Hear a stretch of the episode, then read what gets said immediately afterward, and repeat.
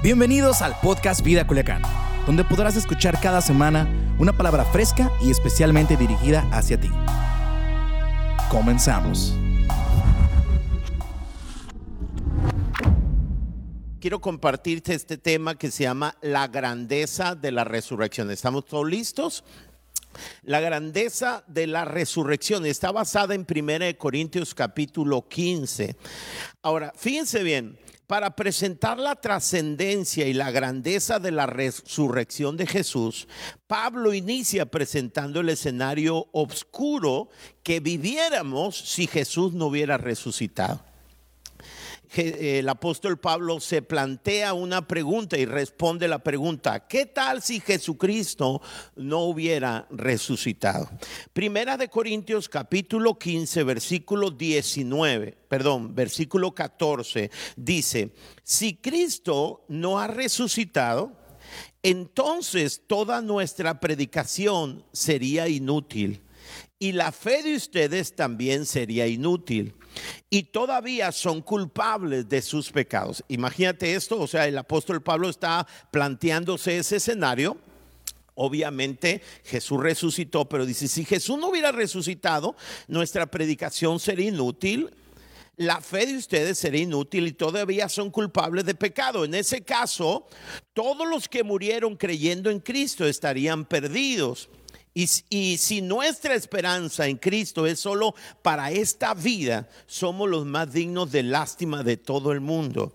Es decir, lo que Pablo está diciendo, si Cristo no hubiera resucitado, nuestra fe sería inútil. ¿Qué tan importante es para la fe cristiana la resurrección? Nuestra fe sería inútil. Somos culpables de pecado y estamos bajo condena. Si Cristo no hubiera resucitado, los que murieron creyendo en Cristo seguirían que muertos y destinados a una condenación eterna. Si Jesús no hubiera resucitado, seríamos dignos de dijo el apóstol Pablo, y no podríamos creer en nada de lo que Jesús dijo.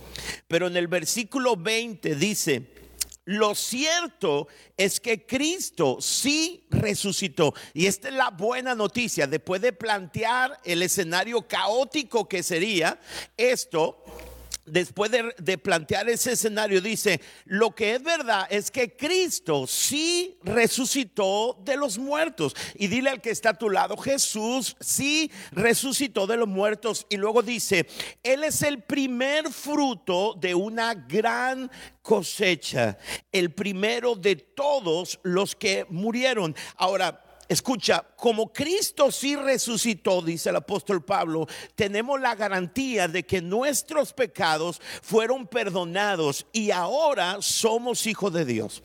Como Cristo sí resucitó, la muerte fue vencida y tenemos la garantía de que habrá resurrección para los que murieron creyendo en Él. Porque Cristo sí resucitó, tendremos que creerle todo lo que Él dijo.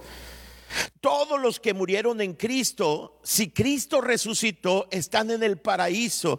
Y cada palabra de la Biblia es la palabra de Dios. Y escúcheme, la resurrección de Jesucristo no solamente es un hecho fundamental de nuestra fe, es un hecho histórico y verídico. Jesús resucitó de la muerte y esa es una gran noticia. Es más, la resurrección de Jesús es el epicentro de la fe cristiana y es un elemento central de nuestro mensaje. Ahora, yo quiero compartirles a ustedes cuatro verdades centrales que se desprenden del hecho de que Jesús resucitó. Cuatro verdades. Y aquí está la primera de ellas. Su resurrección es una demostración innegable de que todo lo que vino a cumplir ha sido cumplido. Escucha, la resurrección es una demostración innegable de que todo lo que vino a cumplir ha sido cumplido. La Biblia dice que Jesucristo vino a cumplir la ley, algo que nadie podía hasta ese entonces y jamás cumplir. Vean lo que dice Mateo capítulo 5 en el versículo 17. Dice, no piensen ustedes que he venido a abolir la ley o los profetas. No he venido para abolirla, dice, he venido para cumplir. Jesucristo vino a cumplir la ley. Ahora, escucha bien, cuando hablamos de la ley, que hablamos acerca de los mandamientos que fueron dados a Moisés en el Sinaí y hablamos acerca de los profetas, la Biblia nos muestra que la ley tenía dos propósitos. El primero de ellos, la ley mostraba nuestra incapacidad y nuestro pecado. Entonces, la ley nos iba a mostrar nuestra incapacidad para poder salvarnos. Lo que hacía la ley o la ley fue dada en primera instancia para mostrar nuestro pecado. Fíjate lo que dice Romanos capítulo 3, versículo 19. Obviamente la ley se aplica a quienes fue entregada, porque su propósito, escucha, el propósito de la ley es evitar que la gente tenga excusas y demostrar que todo el mundo es culpable delante de Dios. Entonces, ¿qué? ¿Cuál es la primera razón por la cual la ley no fue dada? Bueno, para para demostrar que todos nosotros somos culpables delante de Dios, que nadie de nosotros podía ser salvo por obedecer la ley. Pero eso es la mitad de la verdad. La ley no solamente nos fue dada para mostrar nuestra incapacidad y nuestro pecado, sino también la ley nos fue dada para llevarnos o conducirnos a la única respuesta que es Jesús. Vean lo que dice Romanos capítulo 8, versículo 3. Dice, la ley de Moisés no podía salvarnos porque nuestra naturaleza pecaminosa es débil. Así que Dios hizo lo que la ley no podía hacer. Él envió a su propio hijo a la cruz del Calvario. Wow. Todo lo que la ley, escucha, todo lo que Dios demandaba de las personas, Jesús lo cumplió y nos lo acreditó en nuestra cuenta cuando tú y yo aceptamos la obra, su obra. Quiero explicártelo de esta manera. Imagínate tú que todos los seres humanos fuimos sometidos a un examen. Ese es el examen de la ley. Y lo reprobamos catastróficamente. Todos los seres humanos, cuando fuimos sometidos al examen, fuimos reprobados. Imagínate este escenario. Entonces vino Jesús, aprobó el examen con calificación perfecta. ¿Por qué? Porque así demandaba la ley. La Biblia dice que aquel que quebrantaba uno de los mandamientos se convertía en infractor de toda la ley. Entonces, todos nosotros reprobamos el examen catastróficamente, pero Jesús vino y él aprobó el examen, él cumplió toda la ley de manera exacta. Y entonces, después de cumplir la ley, le puso al examen, al, examen que él hizo nuestro nombre. Quiero que lo veas eso. Jesucristo aprobó el examen y entonces después de aprobar el examen de forma exacta, puso nuestro nombre allí. Y cuando tú y yo aceptamos su obra perfecta en la cruz, paulatinamente su naturaleza viene por medio del Espíritu Santo y comienza a transformarnos. Y esa es la buena noticia. Jesucristo cumplió la ley, cumplió la demanda, pasó el examen y después de aprobar el examen, lo que hizo Jesús fue poner el nombre de cada uno de nosotros en ese examen y tomó nuestro examen reprobado y fue a la cruz del Calvario y Él pagó por todos nosotros. Lo primero que Jesús, escucha, hizo o su resurrección demuestra que lo que Jesús vino a cumplir ya fue cumplido. Jesucristo cumplió la ley por nosotros y eso es maravilloso. Ahora, quiero compartirte la verdad número dos de la resurrección. Su resurrección es la prueba de que lo que Jesús vino a destruir, ya fue destruido. Yo quiero que veas lo que dice Hebreos capítulo 2, versículo 14. Lo leo en la traducción del mensaje. Hebreos 2, 14 dice, al abrazar la muerte, es decir, cuando Jesús decidió ir a la cruz, al abrazar la muerte, tomarla en sí, destruyó, subraya esto, el control del diablo sobre la muerte y liberó a todos los que se encogen de miedo por la vida con miedo a la muerte. Wow, esto es impresionante. Cuando Jesús fue a la cruz, Él destruyó, dice la escritura, el control del diablo, el control del pecado, el control del temor sobre nuestras vidas. Fíjate lo que dice Primera de Juan capítulo 3 versículo 8. Pero el Hijo de Dios, refiriéndose a Jesús, vino para destruir todas las obras del diablo. La resurrección de Jesús es la garantía de que lo que Él vino a destruir ya fue destruido. Escúchame, Jesús en la resurrección garantiza que el poder del pecado fue destruido de nuestras vidas, que fue destruido el poder de la muerte, el poder del miedo, el temor. Cualquier adicción que haya en tu vida fue destruida. Cualquier pecado que te avergüenza, que te esclaviza ya fue destruido por Jesús en la cruz del Calvario. Y tú y yo podemos andar en una vida nueva porque ya no hay nada que nos esclavice. Jesús destruyó todo lo que el diablo había puesto en nuestra contra. Y esa es una buena noticia. Tú y yo podemos vivir una vida nueva. No estamos confinados a seguir cometiendo nuestros errores. No estamos confinados a vivir cometiendo nuestros mismos errores y pecados, adicciones. Jesucristo vino y venció a la muerte, resucitó al tercer día y es la garantía de que todo lo que Jesús vino a destruir ya fue destruido y el poder del pecado y de la muerte fue destruido sobre nuestras vidas y ya no tenemos temor, sino que ahora podemos vivir en una nueva vida. ¿Por qué no le das un aplauso a nuestro Dios en tu casa. Ok, Jesús, su resurrección prueba de que lo que Jesús vino a destruir ya fue destruido. Tercera verdad. La tercera verdad es la siguiente. Su resurrección es la prueba de que, e, de lo, de que lo que Él vino a proveer, perdón, ya fue provisto. Lo digo de nuevo, su resurrección es la prueba de que lo que Él vino a proveernos ya fue provisto. Fíjate lo que dice Juan capítulo 10, versículo 10. Dice, el ladrón, refiriéndose a Satanás, no viene más que a robar, a matar y destruir. Pero yo he venido, dijo Jesús, para que tengan vida y para que la tengan en abundancia. Jesús vino para proveerte a ti y a mí, a nuestras familias, una vida abundante. Su resurrección es la garantía. Es la prueba de que lo que Jesús vino a darnos ya nos fue dado. ¿Y qué vino a darnos? Vino a darnos una vida en abundancia. Ahora, para tratar de describir qué significa de manera práctica una vida abundante, permítame, permíteme presentarte lo opuesto de una vida abundante.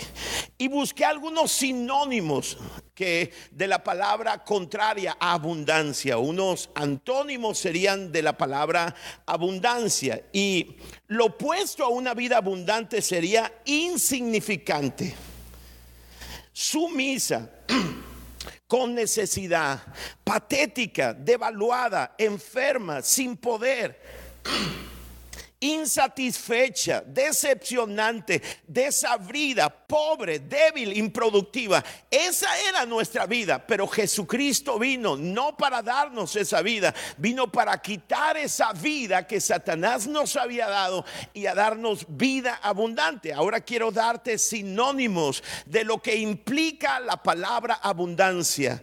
Escúchame, Él vino a darte vida abundante, es decir, una vida rebosante, una vida plena, una vida rica, una vida satisfactoria, una vida grata, una vida agradable. Es decir, cuando tú recibes lo que Jesús vino a proveerte, una vida abundante, es una vida agradable, una vida fuerte, una vida poderosa, una vida dominante, influyente, saludable, viva, enérgica, hermosa, bien provista, confortable, placentera, productiva, eficaz, aprobada apropiada, apropiada, perdón, atrayente, interesante, cautivante, buena, etcétera, etcétera, etcétera. Esta es la clase de vida que Jesús vino a proveerte. A veces pensamos que cuando entregamos nuestra vida a Jesucristo, pensamos que cuando entregamos nuestra vida a Jesucristo, nuestra vida eh, ahora es una vida triste, pero no cuando entregamos nuestra vida a Jesucristo. Escúchame, Él vino para darnos una vida abundante, una vida plena, satisfactoria, grata, agradable, enérgica, productiva, eficaz, etcétera, etcétera. Esta es la vida que la resurrección de Jesucristo nos prueba que nos ha sido dada. Jesús murió en la cruz de Calvario para cumplir la ley. El examen de la ley que tú y yo reprobamos, Él vino y lo pasó con exactitud con perfección y puso tu nombre. Por eso de la, la, Biblia dice que nuestros pecados fueron puestos en Él, sobre Él, y Él fue a la cruz del Calvario, y su justicia fue puesta para nuestras vidas, en nuestras vidas. Y ahora hemos sido declarados justos. Jesús cumplió la ley para nosotros, nos llevó al cielo. Pero Jesucristo también vino a destruir toda obra del diablo, toda adicción, todo pecado, todo aquello que nos controlaba y no podíamos salir fue destruido. Pero también Jesús, número tres, vino para darnos una vida y una vida abundante. Y esa es la vida que nosotros vivimos vivimos en Cristo Jesús. No podemos vivir otra vida. Esa es la vida que Jesucristo compró en la cruz del Calvario y que garantizó en su resurrección. La resurrección es un, es un evento eh, epicentral de la fe cristiana. Y hoy tú y yo celebramos que Jesús resucitó. Ahora quiero que vayas conmigo al Evangelio de Juan capítulo 20 y veamos la cuarta y última verdad. Su resurrección tiene increíbles beneficios para nuestra vida presente. Es decir, ¿Qué beneficio tiene la resurrección de Jesús aquí y ahora? Estamos enfrentando nosotros a algo sin precedentes para nuestra generación, este, una epidemia, una pandemia que ha llegado a millones ya de personas y miles de muertes y estamos a, a la puerta de una crisis económica. Bueno, en medio de este escenario, ¿qué implicaciones tiene la cruz perdón, la resurrección de Jesús.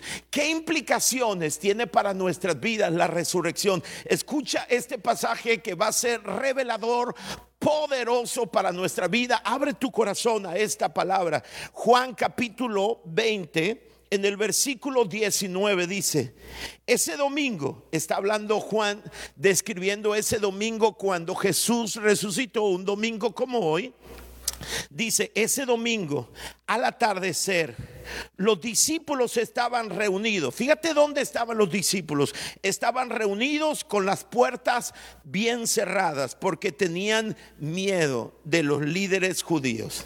Es decir, después de que Jesús resucitó, Jesucristo anunció y les dijo abiertamente que era necesario que Él muriera para pagar el precio por nosotros, pero que resucitaría al tercer día para garantizarnos una vida abundante, para vencer al pecado, para vencer al que tenía el poder del pecado, a Satanás y, vencer la muerte. Y Jesús les dijo, yo voy a resucitar al tercer día. Bueno, Jesús murió un día viernes aproximadamente a las 3 de la tarde y el domingo resucitó pero dice la escritura que ese domingo los discípulos estaban en sus casas, estaban reunidos con las puertas bien cerradas porque tenían miedo. ¿De qué tenían miedo? Ellos decían, bueno, si los líderes religiosos mataron a nuestro líder, a Jesús, al Mesías, ellos temían ser llevados presos, ellos temían ser, ser matados y ellos estaban con la puerta cerrada. Ellos, escúchame, no solamente las puertas físicas del lugar donde ellos estaban, eh, estaban cerradas, ellos estaban estaban intimidados. Ellos tenían miedo, pero escucha lo que dice, lo que cambió su miedo. De pronto Jesús estaba de pie en medio de ellos. La paz sea con ustedes, les dijo. Jesús apareció ahí en, su casa, en su lugar donde estaban reunidos, estaban intimidados, tenían miedo. Jesús aparece, el Cristo resucitado aparece a sus vidas y les dice, paz sea con ustedes. Lo primero que hizo Jesús, el Jesús resucitado, fue quitar el temor, quitar el miedo que ellos tenían, por eso estaban con puertas cerradas. Pero también les dijo, les doy mi paz. La paz, escucha, no es ausencia de problemas. La paz es vivir confiado porque Jesús está conmigo y Jesús está por mí. La paz no es ausencia de problemas. Si la paz fuese ausencia de problemas, entonces tú y yo no pudiéramos vivir en paz. Pero la paz no es ausencia de problemas. La paz significa vivir confiado implica vivir confiado porque Jesús está con nosotros y está por nosotros. Jesucristo resucitó al tercer día, ascendió al Padre y envió al Espíritu Santo para que esté con nosotros y jamás nosotros estaremos solos. Siempre Él está con nosotros. Se cumple la palabra que Jesús dijo, yo estaré con ustedes todos los días hasta el fin del mundo. Jesús dijo, en el mundo tendréis aflicción, pero confíen porque yo he vencido. Escúchame, Jesús venció la muerte, venció al que tenía el poder de la muerte. Jesús venció, resucitó al tercer día y aparece a sus discípulos y les quita el temor y les da paz a sus vidas. Y eso es lo que Dios quiere darnos este domingo de resurrección. Él quiere quitar todo temor porque el temor nos esclaviza. El temor nos, nos hace agacharnos, intimidarnos, cerrar la puerta. El temor nos hace irnos a los rincones. Pero escúchame, Jesús resucitó y este domingo de resurrección llega hasta tu casa, llega hasta tu coche, donde sea que tú me estés escuchando, en tu oficina. Él llega para darte de su paz. Jesucristo dijo, mi paz os dejo, mi paz os doy, no como el mundo la da. Y Jesús aparece en esa casa cerrada, llena de temor, y quita su temor, quita el temor de ellos y les da de su paz. Pero fíjate lo que dice. Mientras hablaba con ellos, les mostró las heridas de sus manos y su costado. Ellos, dice la escritura, se llenaron de alegría cuando vieron al Señor. Qué maravilloso es tener un encuentro con el Cristo resucitado. Quita tus temores, pone paz en tu corazón y pone una sonrisa en tus labios. Tú dices, ¿por qué una sonrisa? ¿Cambiaron las amenazas? No. Pero cuando Dios está con nosotros, ¿quién podrá estar en contra de nosotros? Y ellos se llenaron de alegría cuando vieron al Señor. Escúchame, Jesús, la resurrección de Jesús quita nuestros temores, los temores que nos esclavizaban. Destruyó todo temor, nos dio paz en nuestro corazón y nos da alegría a nuestro rostro. Y lo dice una vez más Jesús después de que les muestra sus manos, sus costados, una vez más les dijo, la paz sea con ustedes. Y lo le dice algo interesante les dice, como el Padre me envió a mí, así yo los envío a ustedes. Y aquí está el cuarto elemento fundamental de este pasaje. Quitó el temor, les dio paz, les dio alegría y lo cuarto, les dio propósito. Propósito. La persona más pobre no es la persona que carece de dinero, sino la que carece de propósito eterno. El propósito le da sentido y le da vitalidad a tu vida. Escúchame, no importa cuáles sean las circunstancias, sean buenas, malas, hermosas, feas, si no tienes propósito, no tiene sentido nada. Pero en medio del caos, en medio de las circunstancias difíciles, cuando todo se mira oscuro, si sabes que Dios está contigo y tienes un propósito, tu vida tiene sentido, tienes una razón para levantarte cada mañana. Escucha lo que te voy a decir. aparece en tu pantalla. La persona más desdichada no es la que está confinada a una cuarentena. La persona más desdichada es la que carece de propósito durante su cuarentena. Wow, esto es impresionante. La persona más desdichada no es la que está en una cuarentena. Yo creo que todos nosotros en un punto de nuestras vidas hemos dicho que alguien me vuelva mi vida anterior y entre paréntesis debo decir que la vida anterior como se vivía antes nunca volverá. Cuando esta es la nueva realidad y cuando salgamos de aquí saldremos a una realidad diferente. Pero cuando estamos en medio de la cuarentena a veces hemos pensado, oh, que alguien eh, cuando estamos confinados a las cuatro paredes pensamos que eso es lo más triste que nos pueda suceder. Créeme, la cuarentena puede significar lo más hermoso si Dios está contigo y tienes propósito en tu vida. Porque lo más triste de la cuarentena es estar sin propósito.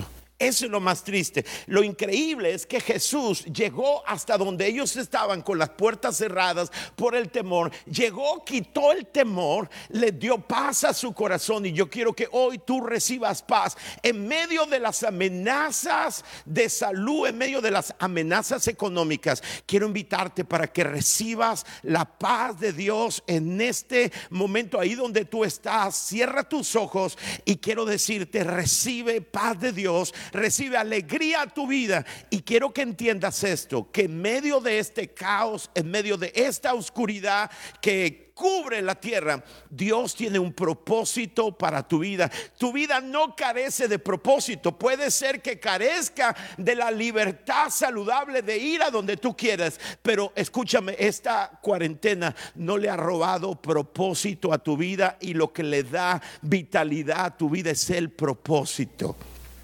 Así que déjame terminar. Ayúdame, Toño. Déjame terminar. ¿Qué vas a hacer con este hecho histórico? Escucha, este hecho de la resurrección de Jesús no tendrá poder hasta que tú te, apropies de él a través de la fe. Dice la Biblia que todos los que creen en él son declarados justos. Escucha, todos los que en Él creen son declarados justos solamente por haber depositado su fe en Jesús, sea quien fuere. El apóstol Pablo dice en Romanos capítulo 10, esta es la palabra de fe que predicamos, que si confiesas con tu boca que Jesús es el Señor y crees en tu corazón que Dios lo levantó de los muertos, serás salvo. ¿Qué es lo que tenemos que hacer? Bueno, tenemos que confesar con nuestra boca y creer con el corazón, porque con el corazón se cree para justicia, pero con la boca se confiesa para ser salvo. Escúchame, el hecho de la resurrección, toda esta verdad poderosa, no tiene poder en tu vida hasta que tú crees en el sacrificio de Jesús y le dices a Jesús, Señor, este domingo, yo creo que tú moriste en la cruz de Calvario por mí. Creo, creo que resucitaste como la garantía de que quieres darme vida nueva. Hoy te abro mi corazón y te pido que entres. Te acepto como mi Salvador y de aquí en adelante te seguiré como mi Señor. ¿Sabes lo que significa decirle a Jesús, sé mi Señor? Significa que le dices, de aquí en adelante tú eres mi jefe de aquí en adelante someto mi vida a ti, porque tú resucitaste por mí. Y si tú estás escuchando esta palabra o estás viendo esta palabra a través de las redes sociales, a través del canal de YouTube o a través de la radio, donde sea que estés, y nunca le has entregado tu vida a Jesucristo, quiero decirte algo. La fe cristiana se fundamenta en un hecho histórico y verídico. Jesucristo murió, pero resucitó al tercer día. Y la resurrección de Jesús es la garantía de que Él es quien dijo que Él es. Él dijo, yo soy el Salvador. Yo voy a ir a la cruz de Calvario y voy a resucitar al tercer día. Y si Él resucitó al tercer día y fue el primero de la resurrección, fue el primero en resucitar, entonces todo lo que Él dijo es verdad. Y Él vino para morir para ser tu Salvador, para que su justicia sea puesta sobre ti. Pero en este día lo que tú tienes que hacer es decirle, Señor, creo en tu sacrificio quiero que cierres tus ojos ahí donde tú estás, donde sea que estés, cierra tus ojos. Y si a ti te gustaría entregar tu vida a Jesús y decirle sí a Dios por primera vez en tu vida, quiero que pongas las manos ahí en tu corazón y digas conmigo esta oración. Señor Jesús, en este día sé que tú me amas porque moriste por mí. Pero no solamente moriste, resucitaste al tercer día. Y esa es la garantía de que tú eres quien dijiste ser. Y de que tu obra es perfecta. De que ahora si yo deposito mi fe en ti, todo lo que tú hiciste en la cruz del Calvario me es puesto a mí. Señor, por eso te acepto como mi Salvador.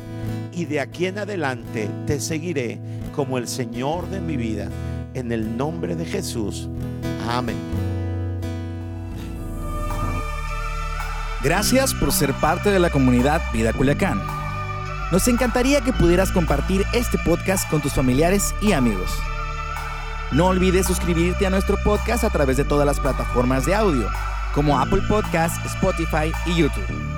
También recuerda que nos puedes seguir a través de nuestras redes sociales como arroba Vida Culiacán en Instagram y Vida Culiacán en Facebook. Haznos llegar tus dudas y contáctate con nosotros a través de estos medios. Hasta la próxima.